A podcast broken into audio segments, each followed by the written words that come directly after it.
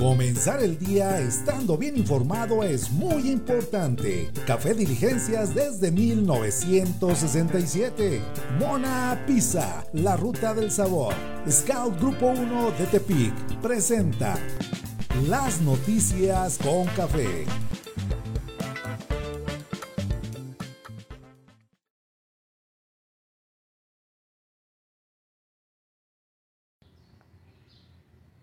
Hola, ¿qué tal? Muy buenos días, tengan todos ustedes amigos.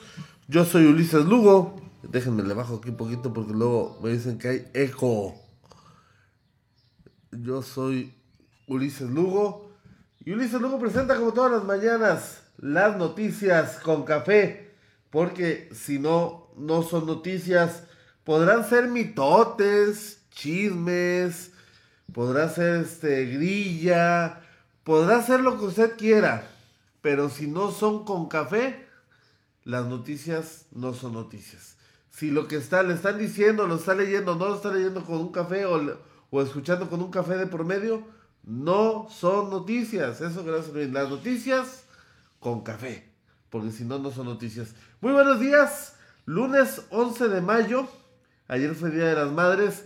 A todas ellas de manera este tardía o, post Día de las Madres, una felicitación de parte de sus amigos de Ulises Lugo, este, del Alejandro Mesa, del Edgar Rojas, del Pablo Aceves, de Reina Ochoa, este, del Goyo García Betancourt, de nuestra amiga Grecia Juárez, del buen Cristian Langarica, de parte de todos los que de alguna manera hacemos y colaboramos en el tema de Ulises Lugo Presenta, pues les deseamos este, que hayan tenido un muy buen 10 de mayo con su sana distancia, guardando las indicaciones de las autoridades sanitarias.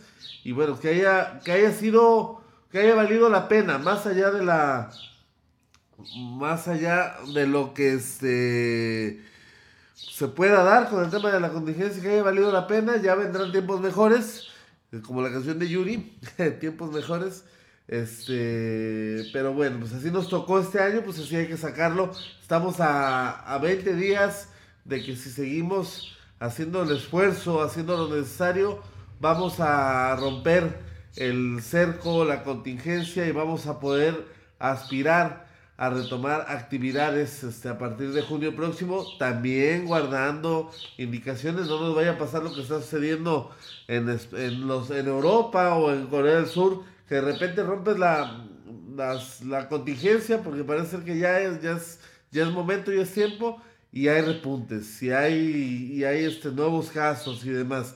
Hay que seguir dando, dando este, eh, ya hay que seguir dando, ay, no sé, no sé cómo se me fue la palabra.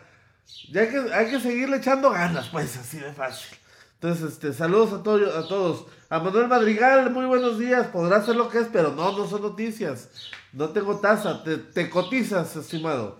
A mi buen amigo Miguel García, ¿cómo estás? A Senda Isauro Robles, ¿cómo estás? Muy bueno, muy buenos días. A don Arturo Lerma Rocha, hasta la ciudad de la X, hasta Jalisco, Nayarit, el buen chavo, muy buenos días. Y bueno, pues agradecerles también, bueno, no sin antes decir, recordarles que ese es nuestro Facebook, Ulises Lugo con Y, este, nuestro muro personal y también su fanpage donde puede disfrutar todas las mañanas las noticias con café. Así nos encuentra. Y bueno, nuestros patrocinadores que nos hacen favor de estar con nosotros todas las mañanas. Café Diligencias desde 1967, toda una tradición en cuanto a café se refiere. Café que huele bien y sabe mejor. También los amigos de la Mona Pizza, la ruta del sabor muy buenos días, las mejores pizzas de la ciudad. 181-2001, el teléfono de la Ruta del Sabor que está en Amapa y Jagarandas en la colonia de San Juan. Ahí pueden encontrar las mejores pizzas de la ciudad.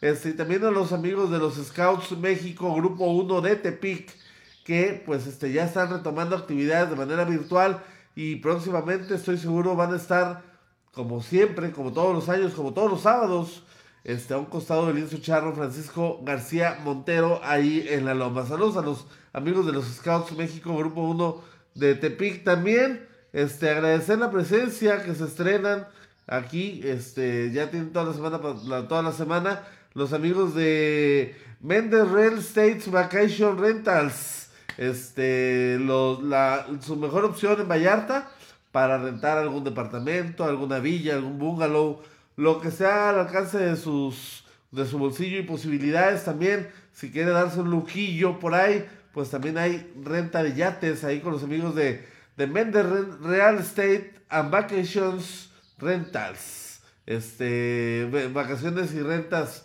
para, para su periodo vacacional. Ahí con los amigos de, de Méndez. Ahí los puede encontrar en Facebook, así. Este, y bueno, pues este es una opción. Sobre todo ahora saliendo de la, del confinamiento, que todo el mundo va a salir hasta la madre. Ahí este, los puede encontrar. Es una opción de muchas para, para, este, para poderlo hacer. Si lo puede hacer de manera solitaria, este, pues lo, lo paga. Y si no, se junta con varios y se van todos y rentan este departamentos, villas y demás, este, en bola siempre sale más barato. Entonces, este es una opción. Puede ser, ahí búsquenlos en Facebook a los amigos de, Mente, de Mendes Real Estates and Vacation Rentals. Qué pinche inglés me cargo, qué bárbaro. Saludos a mi jefa, a Lidia Mancillas, que ya, buenos días, ¿quién ganó? Todo el mundo anda ansioso, ¿quién, quién ganó? Espérense, este, ahí, este, aguanten, aguanten las carnes. Yo sé que están ansiosos por saber quién ganó en este concurso de A Toda Madre con Ulises Lugo y los amigos y agradecerles, aprovechar Jolis Pastelería, El Pescadero, La Ruta del Sabor de la Mona Pizza, Cosméticos Dulce Capricho, Boutique Lorenz, Floristería Dexia, eh, ¿quién más, quién más? Doña Cise, Menudería y Taquería, este, Donu Donu, mm, me faltan, me faltan, me faltan, me faltan, me faltan. Ay, ay, ay. Este, Clínica de Belleza Dalila, Gama Accesorios, y pues me falta uno. Ahorita, me, ahorita, me acuerdo, no se preocupen. Bueno, vamos a darle con la información. Saludos a María de Jesús Ibarra Contreras, que nos está viendo también, que ya está siendo una fiel seguidora de las noticias con café. Muy buenos días, María Jesús Ibarra. Este, Cori González quiere una taza, porfis. Este, sí. Ay, ¿qué, ¿qué te diré, Cori? ¿Qué te diré, Cori? Pinche inglés enfrancesado que traes, qué bárbaro. Yo me pinto solo para el pinche inglés. Bueno, vamos a darle con la información este, de este lunes 11 de mayo. Bueno, pues nuestro conteo diario, nuestro conteo de cómo va el tema del coronavirus en nuestro país. Y bueno, ayer se reportaron 112 nuevas muertes y 1600, 1562 nuevos casos de COVID-19 en México. La Secretaría de Salud reportó que ya suman en el país 35.022 casos acumulados y 3.465 defunciones. La Secretaría de Salud reportó que en las últimas 24 horas murieron 112 personas que ya se contabilizan en estos 3.465, mientras que aumentaron 1.562 contagios para sumar pues ya 35.022 casos acumulados. En tanto, los casos activos suman 8.457, es decir, que no tienen síntomas de la enfermedad y que se contagiaron en los últimos 14 días, mientras hay 19.979 personas sospechosas de COVID-19 y que son analizadas actualmente. Hugo López Gatel, subsecretario de Prevención y Promoción de la Salud, explicó en el reporte epidemiológico que se observa también un proceso acelerado de la transmisión de la enfermedad en la Ciudad de México, seguido del Estado de México, Baja California y Tabasco. En tanto, los decesos se ubican en la Ciudad de México, Baja California, Estado de México, Tabasco, Sinaloa, Quintana Roo, Puebla, Chihuahua, Veracruz y Morelos. Solo en Colima, San Luis Potosí y Durango es baja la tasa de, de casos y de mortalidad. Dijo textual López Gatel que si usted tiene más de 60 años, enfermedades crónicas, y síntomas, es necesario acudir de inmediato al, al médico para determinar su si está oxigenando bien el organismo en la sangre. Precisó, también son los adultos jóvenes de 60 a 69 años. En el país se registró un incremento de 4.7% de casos contagiados, lo que representa 1.562 adicionales de el sábado 9 de mayo a domingo 10 de mayo. Hay que esperar las cifras de esta tarde, de este lunes 11 de mayo. Hasta hoy ese es el reporte este, de la Secretaría de Salud en materia del coronavirus.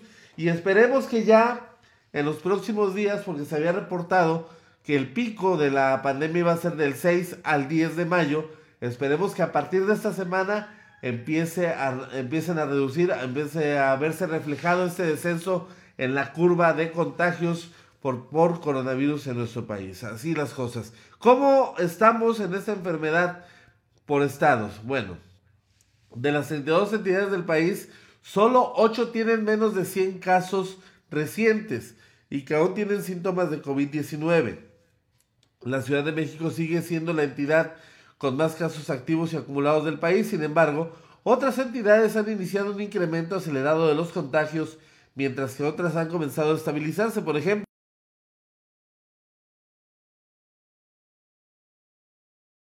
Cruz ha tenido un crecimiento acelerado en el número de casos en días recientes, llegando al límite de casi duplicar los contagios en una semana. Hoy el estado ocupa el sexto lugar con más casos acumulados y el mismo puesto en casos activos. Otro caso similar está este, en otro caso similar al de Veracruz, es el de Morelos, que en 10 días sumó 94 pacientes con síntomas de coronavirus y 437 casos acumulados en ese mismo lapso. Caso contrario es el de Baja California y Quintana Roo, que han alcanzado cierta estabilidad de la pandemia. En el caso del estado fronterizo, que es de los que han estado punteando este, el tema de los casos de coronavirus, este, si bien tiene un gran número de casos activos, ha sido un número constante en los últimos días, mientras que Quintana Roo solo tuvo un aumento de 55 casos activos en los últimos 7 días, una cifra baja respecto al resto de los estados que han ido a la alza. Además está el, caso de Colima, única entidad, única entidad, único estado en el país con menos de 100 acumulados y con menor número de casos activos. Respecto a los casos por municipio, Iztapalapa, en la Ciudad de México, sigue siendo la localidad con más casos activos del país, seguida de la alcaldía Gustavo Amadero, también en la Ciudad de México. En este rubro cabe destacar que ya son tres las alcaldías de la Ciudad de México entre los primeros cinco municipios con más casos activos de COVID-19. También la Ciudad de México sigue siendo el estado con más casos de coronavirus en el país, aunque Baja California aumentó en gran medida y es el segundo en este rubro. En lo que va de mayo, 184 personas murieron en Baja California, la mayoría en Tijuana. De acuerdo con datos de la Secretaría de Salud, han muerto 7 mujeres embarazadas por COVID-19, de las cuales dos fallecieron en los últimos 10 días. Respecto a las defunciones por municipio, Tijuana es la localidad con más muertes y tiene 69.95% de los fallecimientos que han reportado en Baja California. Bueno, pues así están los números, las cifras en este en cuanto al coronavirus en nuestro país. Este, pues hay que cuidarse, esperar las indicaciones de la Secretaría de Salud para poder ver si podemos salir o no ya a la calle a desarrollar nuestras actividades normales y cotidianas como debe de ser. Bueno, este, ahí está el asunto. Mucha gente se pregunta si hay cura, que si la vacuna, que si no. Bueno, no hay una cura establecida, no hay un tratamiento como tal este, para el COVID-19, más allá de lo que se conoce para los resfriados y tratar de, contenerlo. Se está experimentando con el Remdesivir, un medicamento que este, se diseñó especialmente para otro tipo de enfermedades como el ébola este, en, en África y que de acuerdo a los a los experimentos que se han hecho, a las pruebas que se han hecho, ha respondido positivamente para, para, para tener este, efectos positivos en contra de la enfermedad. Otra de las, de las este, situaciones que se estaban planteando y se están experimentando y probando es el tema de tratamiento por plasma.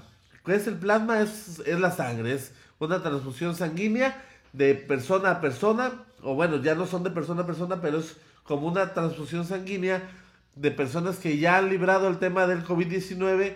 Entonces esto quiere decir que los anticuerpos que han desarrollado y generado pues se le inyectan a otra persona como si fuera una vacuna y se, espera, se esperaría que los mismos anticuerpos actuaran en contra de la enfermedad que aqueja a, la persona en cuestión que la está recibiendo. Este tratamiento es muy cuestionable, es, eh, enfrenta a dilemas éticos, bioéticos y demás. La nueva guía este, bioética que es de coautoría de María de Jesús Medina Arellano, pues lo contempla como una posibilidad, sin embargo, entra en una serie de protocolos. Ya se han librado los mismos y puede ser una oportunidad para los pacientes en México que tienen eh, el COVID-19.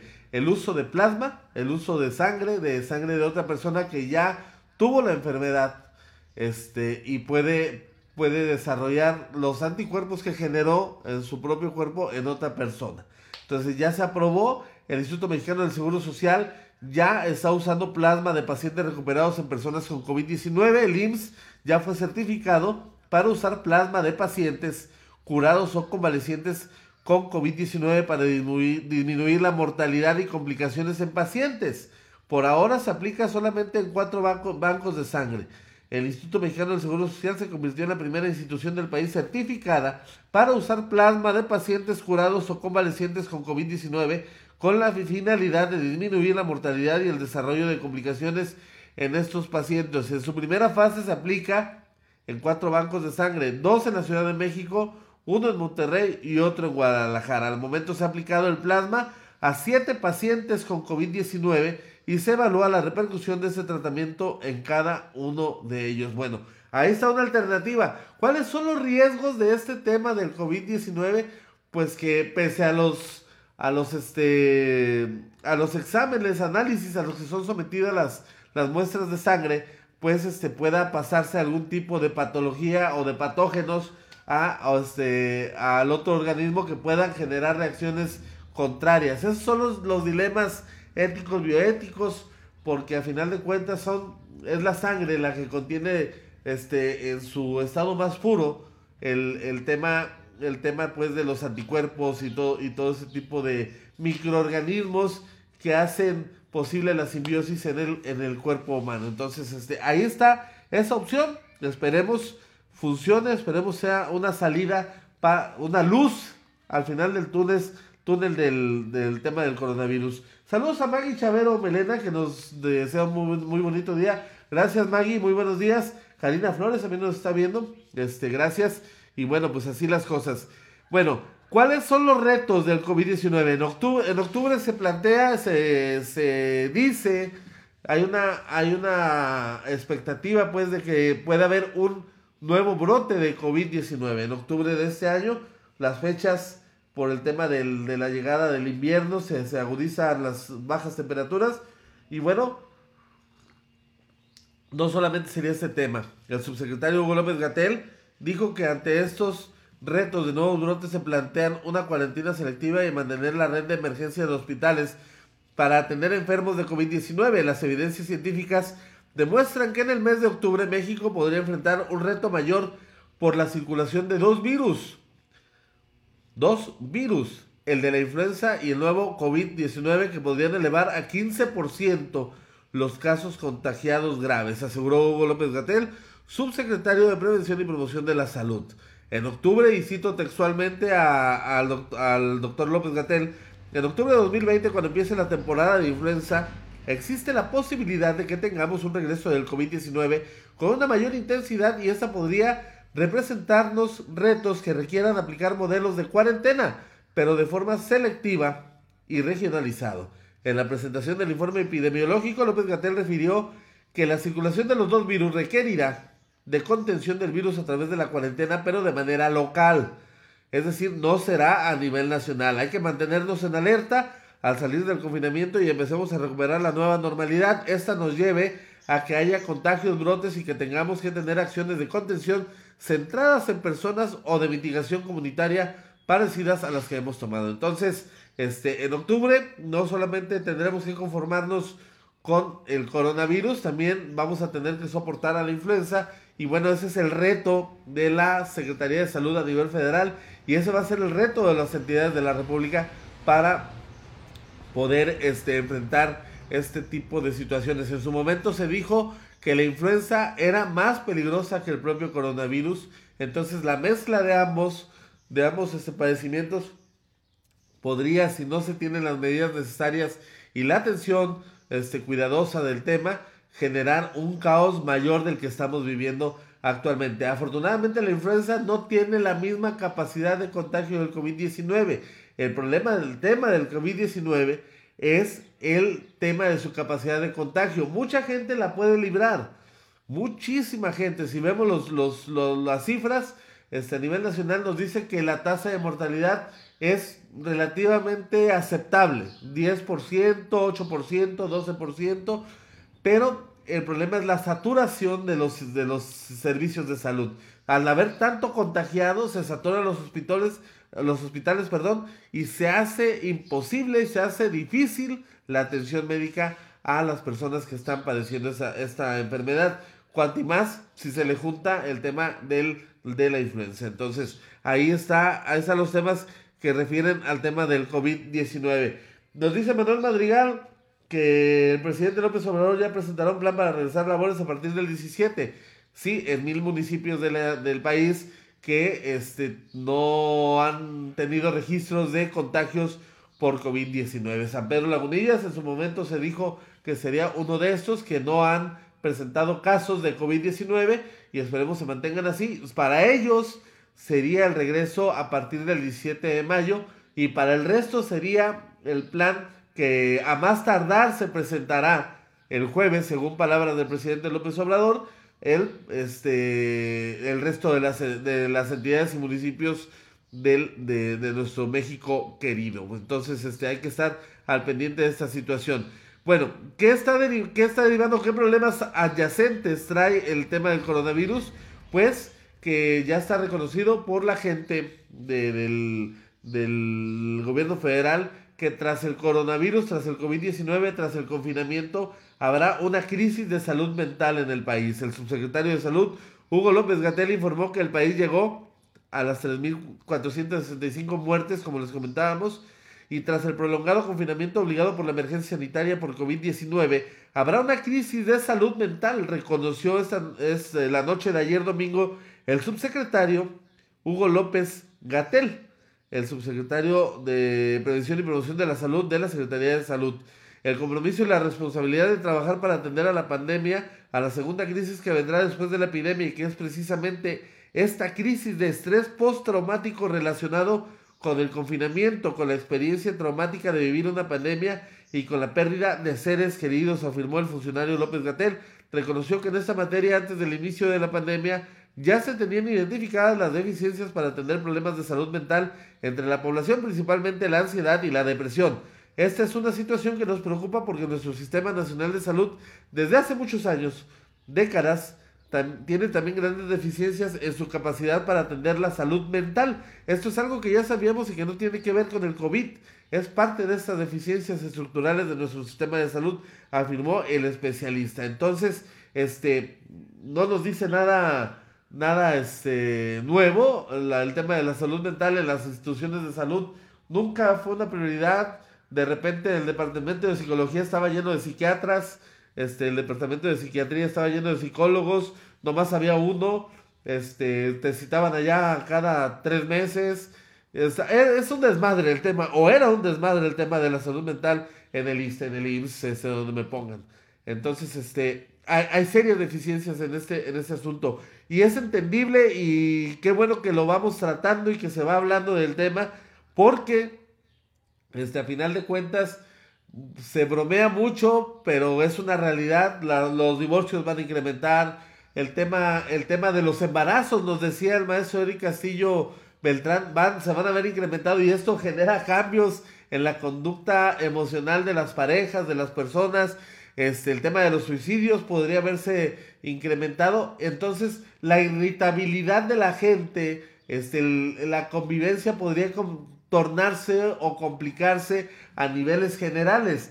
Hay que ser muy empáticos, es algo que tenemos que trabajar y entender que todos estamos en la misma situación de estrés de después del confinamiento. Entonces, las mentadas de madre, las pitaderas, los choques y demás, se va a hacer un tema del pan nuestro de cada día en una ciudad como la nuestra, donde estamos acostumbrados a mentarnos la madre cada rato. Este, pues puede darse con mayor, con mayores este, alcances. Entonces, este, hay que ser conscientes y sobre todo si estamos manifestando cambios en nuestra forma de ser, en nuestras conductas, tener la madurez, la inteligencia y la humildad, porque al final de cuentas es un tema de humildad, este, de entender que tenemos un problema que no deriva propiamente de, de situaciones este, del pasado y tus demonios y demás, sino del confinamiento. Entonces hay que acudir a atención especializada en materia de salud mental. Es una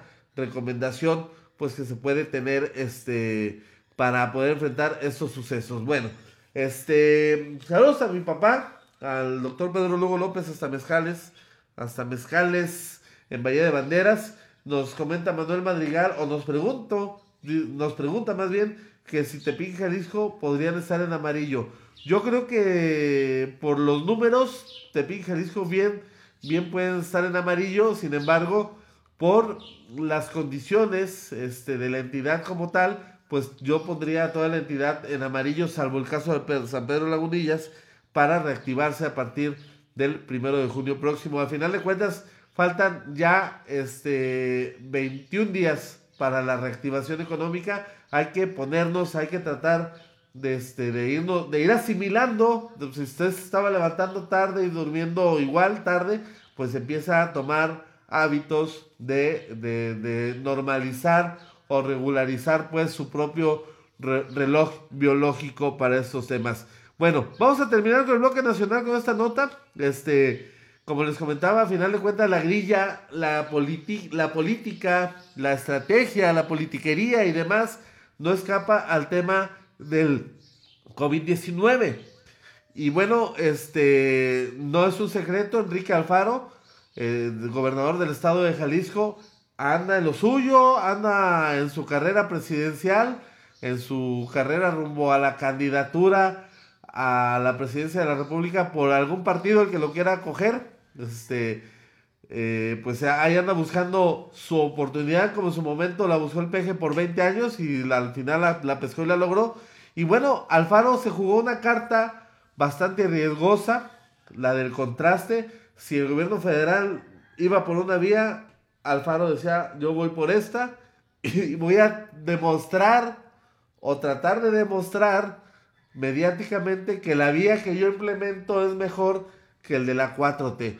No es, no es algo descabellado porque al final de cuentas a eso aspiraríamos como mexicanos. No a los posicionamientos tontos del PAN o, las grillitas del PRI o demás, sino que nos demostraran a que tuvieran, se tuvieron un plan de contraste, un, un este gobierno con el que podamos comparar el de la República en lo posible, porque a final de cuentas las esferas, las competencias y los alcances pues no son los mismos. A final de cuentas los estados se sujetan al tema de una economía este, nacional, porque eso es el pacto federal, no se puede salir de ahí. Esas son facultades exclusivas del gobierno de la República, pero sí en mecanismos como el tema de salud, como el de asistencia social y demás. Ahí se puede comprobar, ahí se puede contrastar. Andrés Manuel López Obrador lo hizo cuando fue jefe de gobierno de la Ciudad de México. Marcelo Ebrard lo hizo, pero no alcanzó la candidatura cuando fue jefe de gobierno de la Ciudad de México. Son los ejemplos más exitosos de contraste de acuerdo al tema del, de, de las líneas y directrices que seguían en una presidencia de la República. Ahora, Enrique Alfaro lo está haciendo. En este caso yo creo que le está resultando.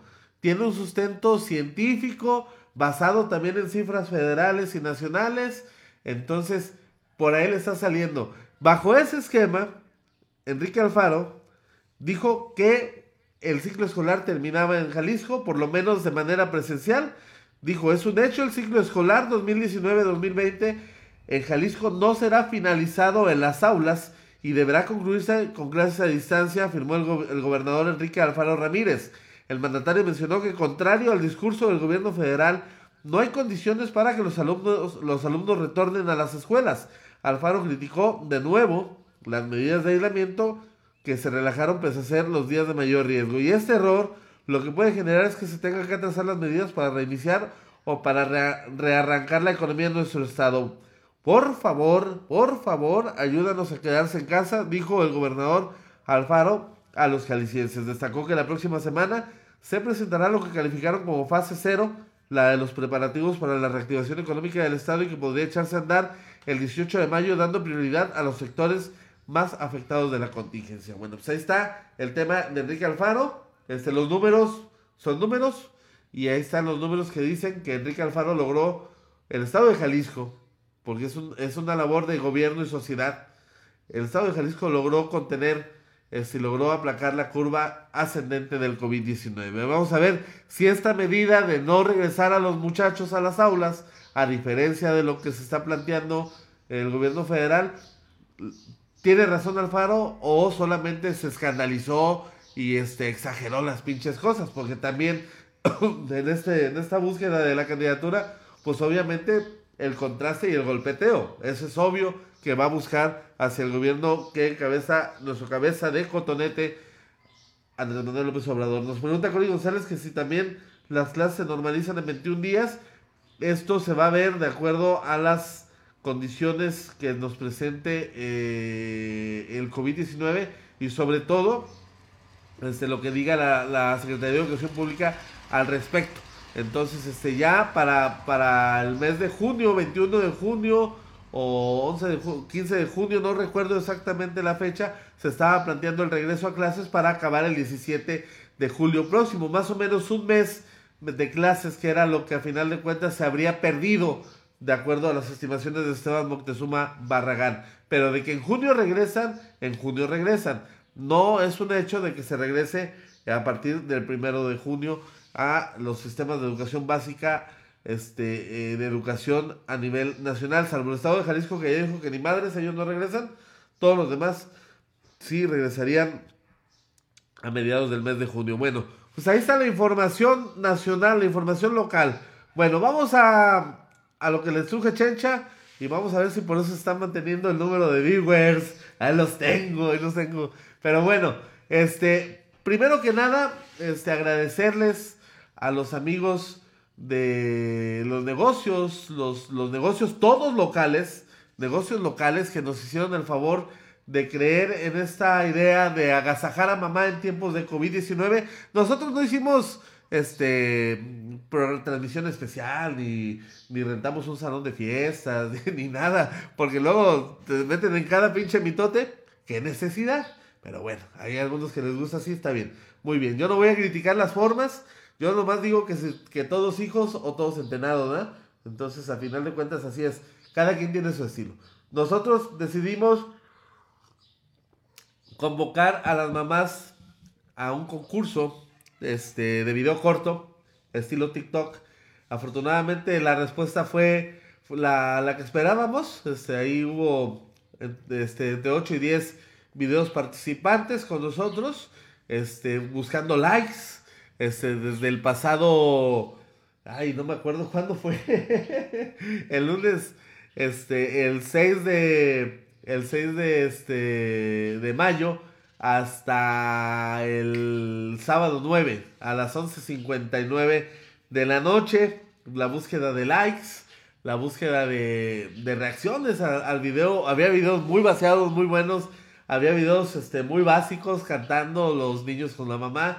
El asunto era, más allá de los premios, la intención era esta sinergia, esta convivencia con, las mamás. Una, una de las mamás decía, es que no he tenido tiempo de hacer video porque los tengo haciendo tareas denles un break, relájenlos con el video. Y al final de cuentas, creo que, el resultado fue bastante lindo, bastante especial, bastante agradable. Esa convivencia, utilizar las tecnologías para generar convivencia entre padres e hijos, ese acercamiento que luego se ve bastante complejo y complicado porque mi papá me es muy regañón, porque mi mamá es muy regañona y demás, pues generar ese tema de sinergias de, convivencia, de, acercamientos y de buenos recuerdos, porque al final de cuentas esto va a ser un buen recuerdo entre padres e hijos que a los, a los años, a, los muchos años, muchos se van a acordar de eso.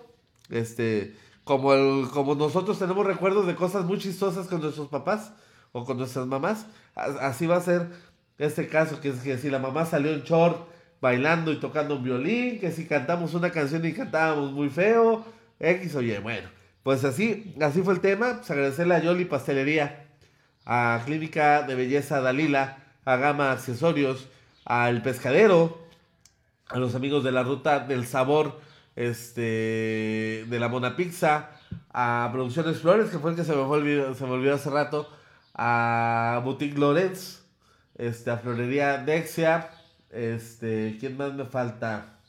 ¿Quién más me falta? Se me olvidaron de olvidar. Ah, los amigos de Central Acústico que también estuvieron con nosotros. Este, me faltan dos. Cosméticos Dulce Capricho. Dulce, este, cosméticos Dulce Capricho. Y me falta uno. Siempre me termina faltando uno, no sé por qué. Bueno, al rato me acuerdo. Pero no, no es este. Ah, los amigos de Donu Donu, son los que se me olvidaban. Ahí están. Todos ellos hicieron posible generar dos paquetes de regalos pues para las participantes. Y bueno, pues los resultados aquí están. Este, cualquier duda me pueden mandar un inbox o este, mandar un WhatsApp o marcarme perfectamente para aclarar cualquier situación. vamos a dar datos generales, este, porque creo que en esta discusión no hubo, no hubo discusión en el concurso. Este, en tercer lugar, este, estuvo Judith Valdés con 457 likes este, de su video con la pequeña Alice, uno de los videos más tiernos que nos hicieron llegar. Este, lamentablemente, pues no hubo, este, no entró al tema de los regalos, de los premios, pero bueno, los, la cantidad de likes fue importante. Yo, yo desearía y esperaría que ese video lo guardaran como algo, un recuerdo muy especial para la, para la niñez y para el paso del tiempo, para ver, esto es lo que hacíamos juntas, mamá. Bueno, pues ahí está el video de Judith Valdés, tercer lugar, 457 likes.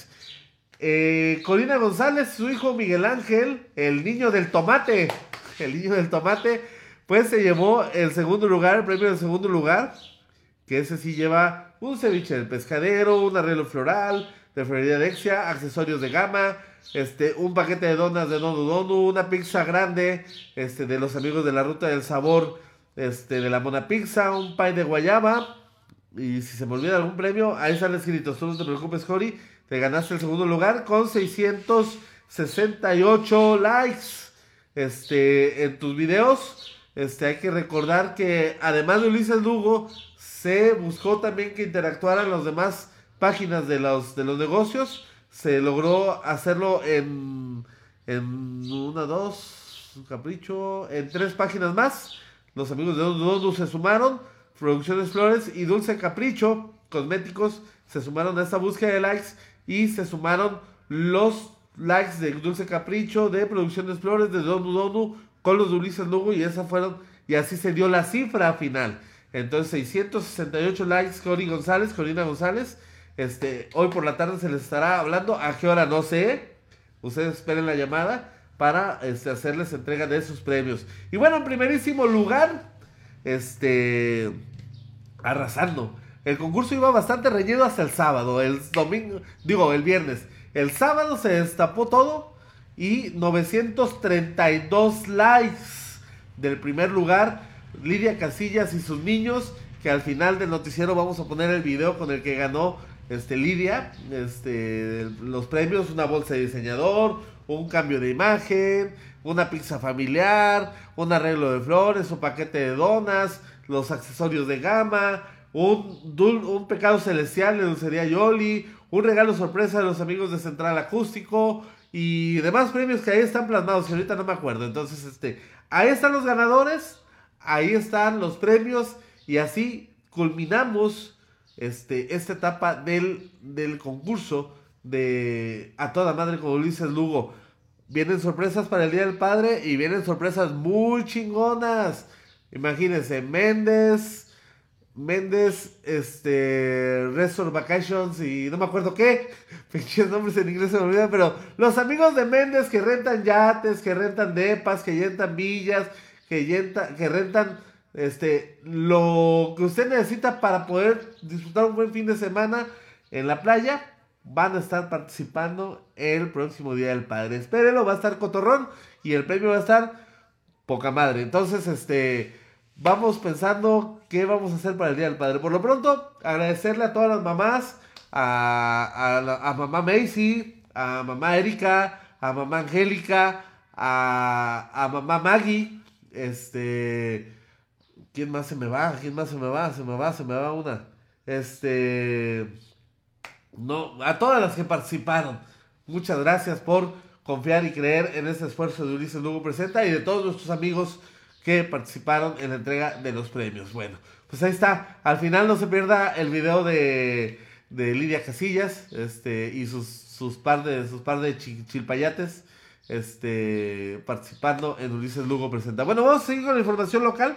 Este, a final de cuentas, pues este, ya, ya pasó el Día de las Madres, ya en la tarde, este, Lidia, Jori, esperen las llamadas para hacerles entrega de sus premios, los que se puedan entregar de manera física y los que vamos a ver un mecanismo para poderlos entregar. Hay que entender que algunos negocios este, están, en, están cerrados y sería un riesgo exponerlos para pues, ponerlos para la entrega de los de los mismos. Entonces, este, vamos a buscar un mecanismo, lo vamos a explicar al rato, pero todos los premios se van a entregar. Entonces, este, no, no tengan duda de, de ello.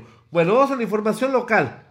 Tepic, pues ya llegó a los 238 casos confirmados de coronavirus este, en la entidad. Digo, Nayarit, perdón.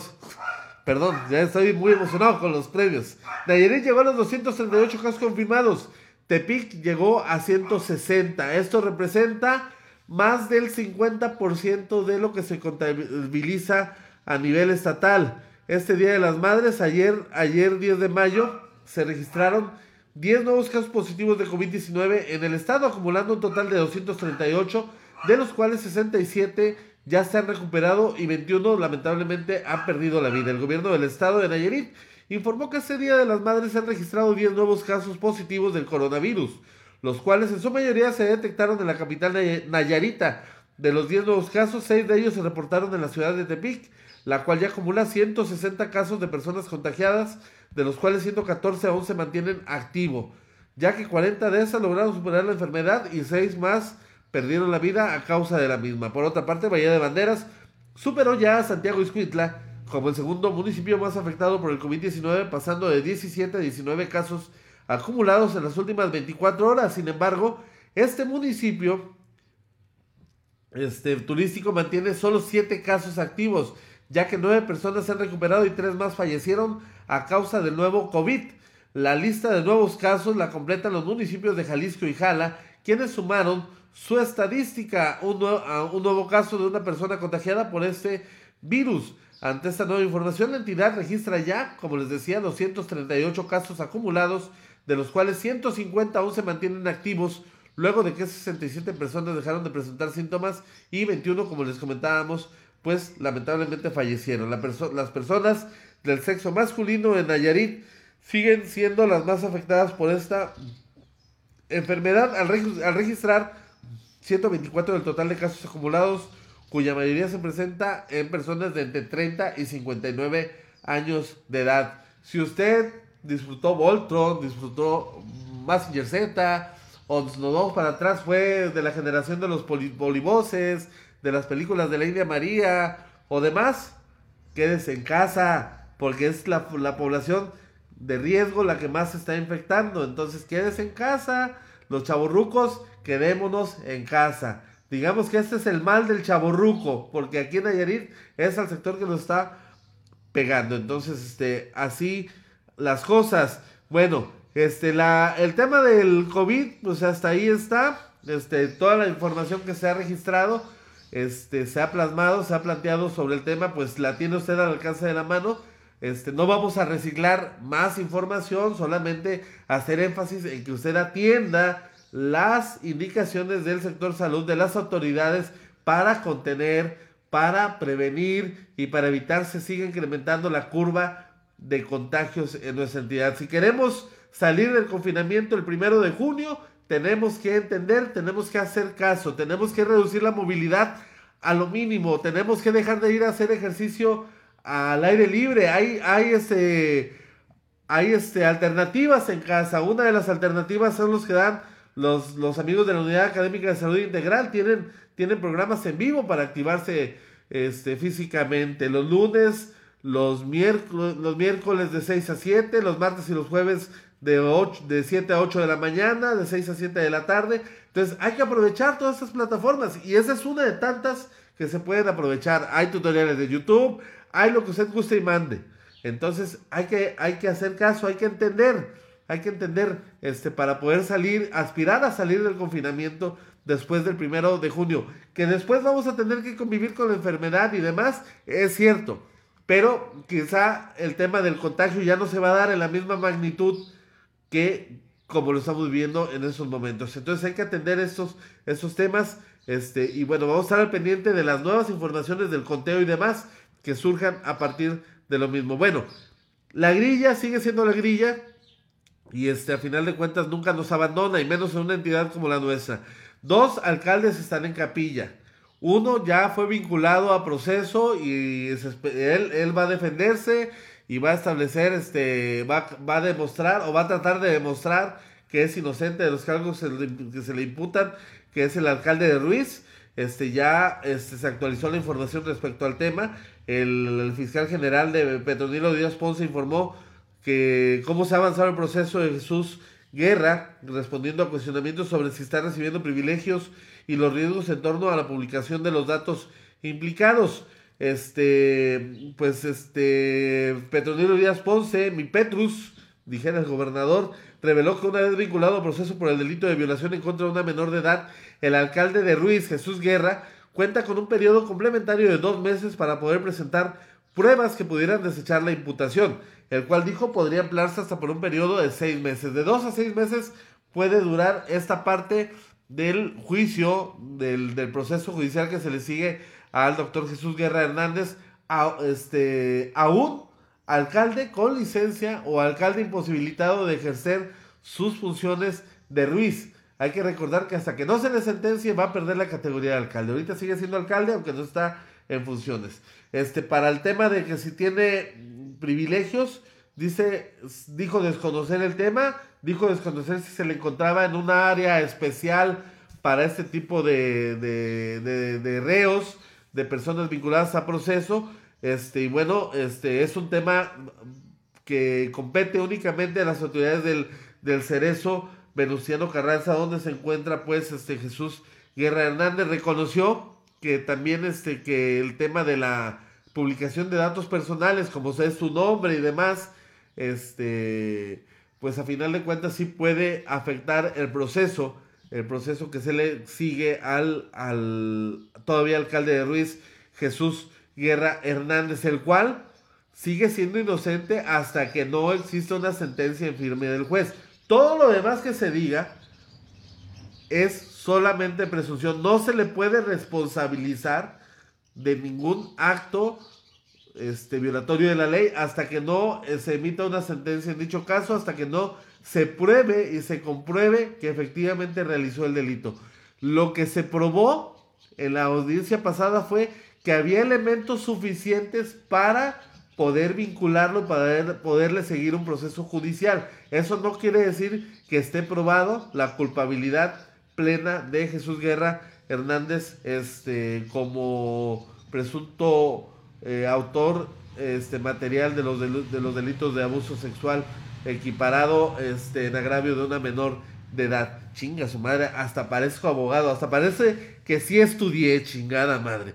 Entonces, este, pues ahí, ahí está el asunto. Y bueno, el otro tema es el del, el alcalde de Ixtlán, el famoso Charranas, Juan Enrique Parra, alias el Charranas, que en su momento fue señalado, fue este, cuestionado y señalado por el gobernador Antonio Echevarría García de ser un negligente por no haber implementado las medidas sanitarias en su municipio para tener, tratar de contener el tema del COVID-19. La falta de medidas de prevención podría convertir a este municipio en un foco de infección del COVID-19, eso se dice.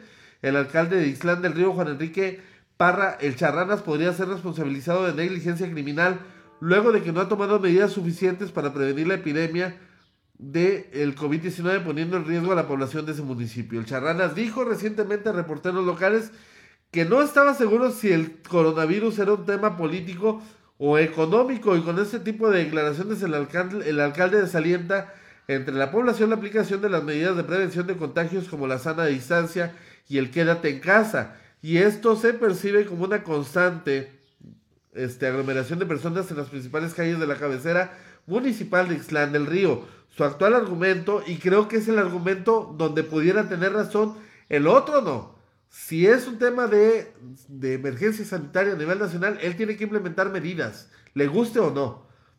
Pero creo que aquí tiene un punto de razón. Este dijo su actual argumento para deslindarse de su posible negligencia es que cada ciudadano debe ser responsable de, hacer de hacerse cargo de su cuidado y el ayuntamiento no tiene por qué intervenir. El gobernador Antonio Echevarría García advirtió sobre la simulación de algunas autoridades al no cumplir con su obligación de aplicar las medidas para contener la epidemia y anunció que se harían denuncias por negligencia ante los tribunales. Bueno, repito el argumento del alcalde Charranas. El ciudadano debe hacerse responsable de su cuidado y el ayuntamiento no tiene por qué intervenir en ello. Entonces, tiene un punto de razón nosotros como ciudadanos tenemos que hacernos responsables de nuestras acciones y nuestros actos. Pero donde no la tiene es que no haber implementado acciones, protocolos inmediatos y primarios para evitar las aglomeraciones. Ahí es donde se lo van a torcer, ahí es donde se lo van a chingar. Pero lo otro no, no le falla la razón. La gente tiene que ser responsable. Si el ayuntamiento no puso medidas y tú eres una persona responsable, pues no salgo. Porque en todos lados me están diciendo que no salga para evitar se proliferen y se vuelva un caos el tema del COVID-19. Eso nos hace responsables. Si la autoridad no lo quiere hacer, pues ya es pedo de la autoridad, pero tú vas a ser responsable de tus asuntos. Entonces, este, vamos a ver qué sucede si se le sigue algún proceso por negligencia al Charranas. Este, por lo pronto, pues ahí está en capilla el asunto. Y bueno, pues este, vamos a ver qué sucede con el tema. Bueno, vamos a despedirnos, agradecerles a los amigos del Café Diligencias desde 1967, el café que huele bien y que sabe mejor. También a los amigos de la Ruta del Sabor, la Mona Pizza, la Mona Pizza, Amapa y Jacarandas 181-2001, la línea telefónica para que haga sus pedidos y sus encargos de las mejores pizzas de la ciudad. A los amigos de los Scouts México, Grupo 1 de Tepic, que se encuentran todas las mañanas con nosotros, este, que próximamente regresarán a Lienzo Charro, a un costado de Lienzo Charro, Francisco García Montero del Paseo de la Loma a realizar sus actividades, a nuestros amigos de Méndez Real Estate and Vacation Rentals, este, todo lo que tenga que ver con pasar un rico fin de semana ahí con los amigos de Méndez, villas, bungalows, depas, se quiera un lujo, yates, allí en, en la zona de la Riviera Nayarit, Bahía de Banderas, Puerto Vallarta y todo lo demás, ahí con los amigos de Méndez Real Estate and Vacation Rentals, este, puede tenerlo a disposición. Bueno, pues nos vamos, nos vamos, nos despedimos, nos vamos a dejar con el video ganador del concurso de A Toda Madre con Ulises Lugo y sus amigos. Y bueno, este, yo le recuerdo a usted que tiene una cita con nosotros todos los días por la mañana en las noticias con café, porque si no, no son noticias. Nos vemos mañana martes. Cuídense. Saludos. Bye. Nos dejamos con el video. A los cuatro obvios. No ella. Ella me cambió por unas monedas. Hoy quiere volver. Mejor que no porque ya no quiero saber de su vida. Recordar sus besos solo me lastima. A través del vaso yo la sigo viendo. Hoy quiere volver, mejor que no vuelva. Porque ya no quiero saber de su vida recordar sus besos. Nunca me lastima. No me lastima. Café Diligencias desde 1967. Mona Pizza, la ruta del sabor. Scout Grupo 1 de Tepic presentó las noticias con café.